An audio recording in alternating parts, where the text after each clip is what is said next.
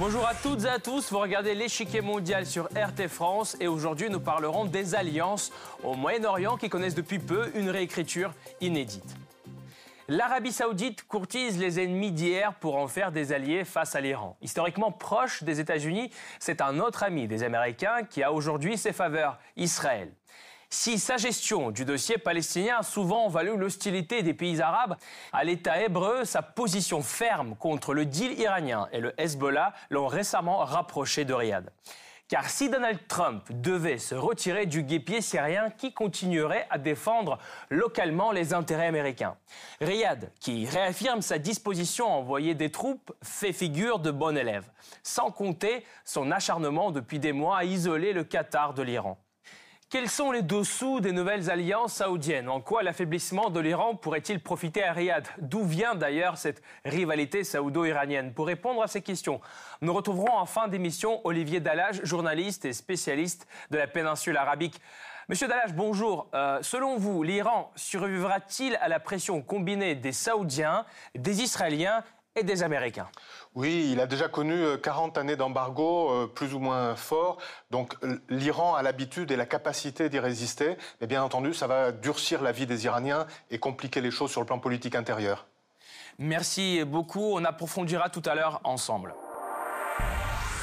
La nouvelle camaraderie entre l'Arabie saoudite et Israël n'est pas de tout repos. Le 14 mai dernier, l'Arabie saoudite condamne l'inauguration de la nouvelle ambassade américaine à Jérusalem et par la suite les violences à Gaza. Rien d'étonnant en apparence. Jusqu'à récemment, l'Arabie saoudite soutenait le droit des Palestiniens à avoir leur propre État, niait catégoriquement l'existence de l'État d'Israël et n'avait pas de relations diplomatiques avec Tel Aviv. Cependant, ces dernières années, plusieurs détails indiquent une évolution de ce statu quo. Selon le Jérusalem Post, les diplomates israéliens et saoudiens se rencontrent secrètement depuis 2014.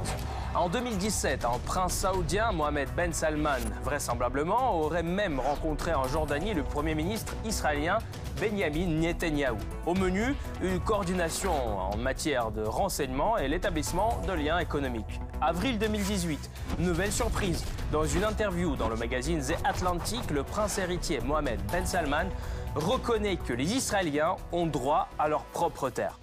Alors pourquoi ce réchauffement et pourquoi maintenant? Un mois après ces déclarations inédites, le 8 mai dernier, Donald Trump annonce le retrait des États-Unis de l'accord sur le nucléaire iranien. Et le lendemain, Israël porte des frappes aériennes contre des cibles iraniennes en Syrie. Pour l'Arabie saoudite, l'État persan reste le plus grand rival régional. En outre, Washington, Riyad et Tel Aviv considèrent le Hezbollah, mouvement chiite libanais et allié de l'Iran, comme une organisation terroriste.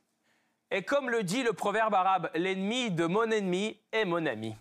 Il me semble que nous avons un ennemi commun et qu'il y a beaucoup de domaines pour une potentielle coopération économique. L'Iran est l'ennemi de tous, d'Israël, du monde arabe et de la civilisation.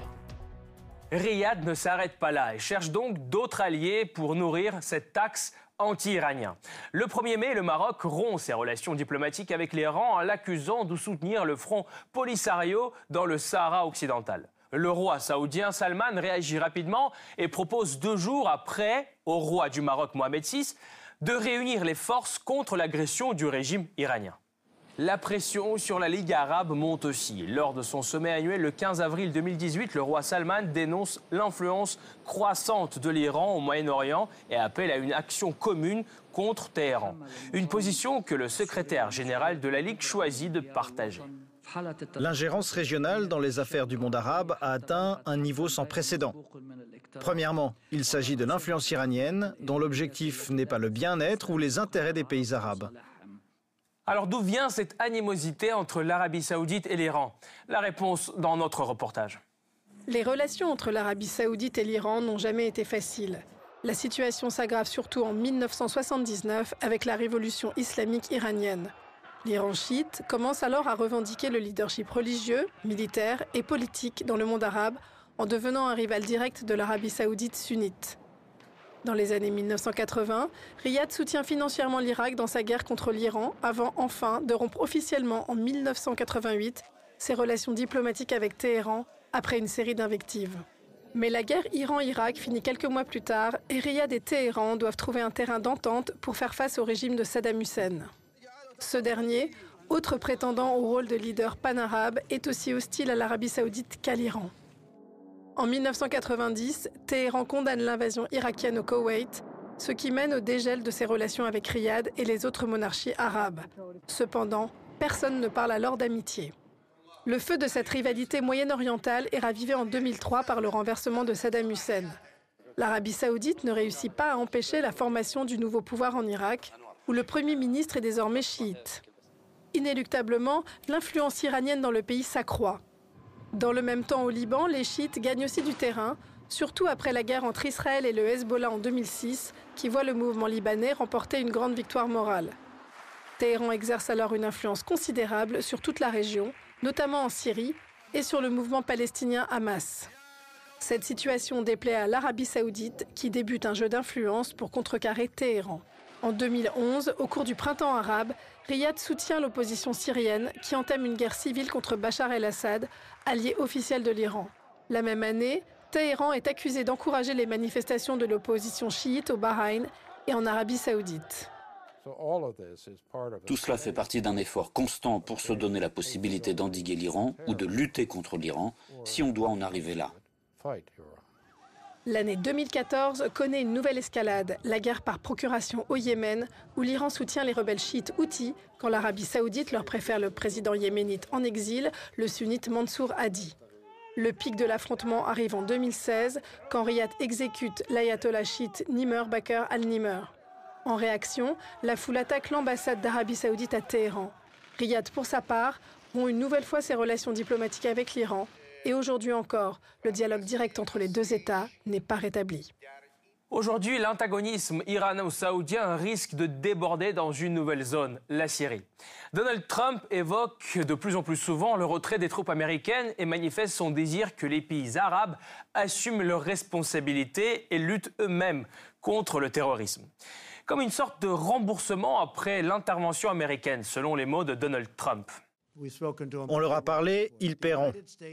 Les États-Unis ne continueront pas à payer et ils enverront leurs soldats sur le terrain, ce qu'ils ne font pas maintenant.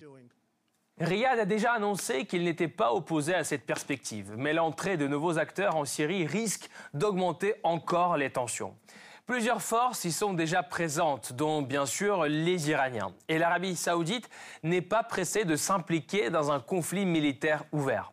Elle préférerait qu'un autre pays arabe assume ce fardeau, par exemple le Qatar. Le Qatar doit payer pour la présence militaire américaine en Syrie et envoyer ses forces là-bas avant que le président américain n'annule sa protection du Qatar, qui accueille une de ses bases militaires sur son sol. Un problème de taille pour le Qatar qui entretient de bonnes relations avec les Iraniens alors que ceux-ci combattent en Syrie du côté de Bachar el-Assad. Les Saoudiens peuvent-ils réussir à convaincre Doha de représenter leurs intérêts? La réponse du Qatar ne laisse pas de place au doute. Cette déclaration n'est pas digne de réponse. Le Qatar refuse la manipulation de l'opinion publique du monde arabe perpétrée de cette manière. Car le Qatar est déjà sous la pression de l'Arabie saoudite. En 2017, cette dernière impose à Doha un blocus économique et politique. Et une des conditions de sa levée est la rupture par le Qatar de ses relations avec l'Iran. Alors que Doha refuse d'obtempérer, ces initiatives saoudiennes semblent faire du surplace en dépit de la médiation américaine. Au demeurant, si les relations avec Washington, avec les pays arabes, ont souvent été complexes, l'élection de Donald Trump a marqué en 2017 le début d'une ère d'hostilité franche à l'égard de Téhéran. Si bien que, sans surprise, le 8 mai 2018, Washington sort du traité sur le nucléaire iranien et menace l'Iran de sanctions sans précédent. Que peut perdre l'Iran dans cette affaire? Plusieurs contrats déjà conclus pourraient être annulés.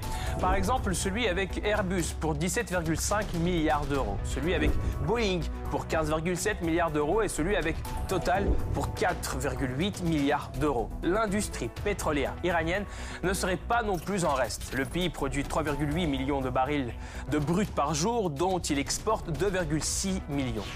Les principaux acheteurs sont l'Europe, euh, les pays d'Asie, surtout la Chine. Après l'entrée en vigueur des sanctions, l'Europe pourrait être tentée de renoncer au pétrole iranien. Bien sûr, les sanctions américaines présentent une belle opportunité pour l'Arabie saoudite qui rêve déjà de prendre la part du marché iranien en Europe. Le Royaume travaillera avec les principaux producteurs de pétrole au sein et hors de l'OPEP et avec les grands consommateurs afin de limiter l'effet de toute pénurie de fournitures. Le jeu de l'Arabie saoudite et de son allié transatlantique contre l'Iran va-t-il porter ses fruits? Jusqu'où Riyad est-il prêt à aller pour contrer Téhéran? Pour décrypter les règles du jeu, nous retrouvons Olivier Dallage, journaliste et spécialiste de la péninsule arabique. Monsieur Dallage, le rapprochement entre l'Arabie saoudite et Israël est-il une alliance de circonstances ou un nouveau partenariat durable et viable au Moyen-Orient? Dans l'avenir prévisible, ce sera un partenariat durable. Dans l'avenir imprévisible, par définition, on ne peut pas savoir. Mais pour l'instant, l'Arabie saoudite et Israël ont des intérêts en commun et l'un de ces intérêts est la lutte contre l'Iran. Mais euh, partenariat me semble un terme plus juste que alliance parce que pour plein de raisons historiques euh, et tenant à, la sensibilité des opinions publiques en Arabie saoudite, il n'est pas possible de formaliser cette alliance. Et quelle base pour cette alliance? Essentiellement, l'hostilité euh, à l'Iran et euh, probablement aussi le, rapprochement avec euh, l'administration actuelle des États-Unis, l'administration Trump. Euh, par ailleurs, Riyad a tenté de forcer le Qatar à tourner le dos à l'Iran. Et après la rupture entre l'Iran et le Maroc, les Saoudiens se sont précipités pour soutenir Rabat. Alors, Riyad peut-elle réussir à créer un front anti-iranien au Moyen-Orient aujourd'hui? En tout cas, l'Arabie saoudite y travaille très dur et depuis euh, longtemps, mais tout particulièrement depuis euh, deux ou trois ans. Le Qatar est dans une situation assez difficile parce qu'il a jusqu'à présent assez bien résisté à l'embargo que lui a imposé l'Arabie saoudite et ses alliés, les Émirats arabes unis, Bahreïn, l'Égypte. Mais euh, au moment où les États-Unis, qui initialement avaient l'air d'être hostiles au Qatar sous l'administration Trump, il y a un changement d'attitude des Américains et ça met les, Qataris dans une situation très difficile parce qu'en même temps, ils ne peuvent pas se permettre d'être complètement hostiles à l'Iran pour une raison très simple. Leur ressource principale, c'est le gaz naturel qui se trouve sous les eaux du Golfe Persique et cette poche est partagée euh, entre l'Iran et le Qatar, 60% pour le Qatar, 40% pour l'Iran. Donc, des actions hostiles de la part du Qatar contre l'Iran compromettraient très sérieusement l'avenir du Qatar. Oui, par ailleurs, Donald Trump a appelé les pays arabes à intervenir militairement euh, dans la guerre en Syrie. L'Arabie saoudite va-t-elle vraiment passer le pas compte tenu du risque de l'escalade militaire euh, avec l'Iran? L'Arabie saoudite peut soutenir financièrement, politiquement des mouvements euh, en Syrie. Mais intervenir militairement au sol, je n'y crois pas du tout. Euh, depuis 2011 que cette guerre existe, euh, elle ne l'a pas fait. Et quand on voit le peu de succès que rencontre la guerre au Yémen, qui est pourtant son objectif prioritaire et pour lequel elle a mobilisé une coalition de dix pays arabes, on voit mal l'Arabie saoudite engager des troupes en Syrie. Et vous croyez, vous, au retrait des troupes américaines dans un avenir proche? Difficile à dire. La tentation existe, mais en même temps, euh, les contraintes de terrain s'opposent aux volontés initiales du président Trump.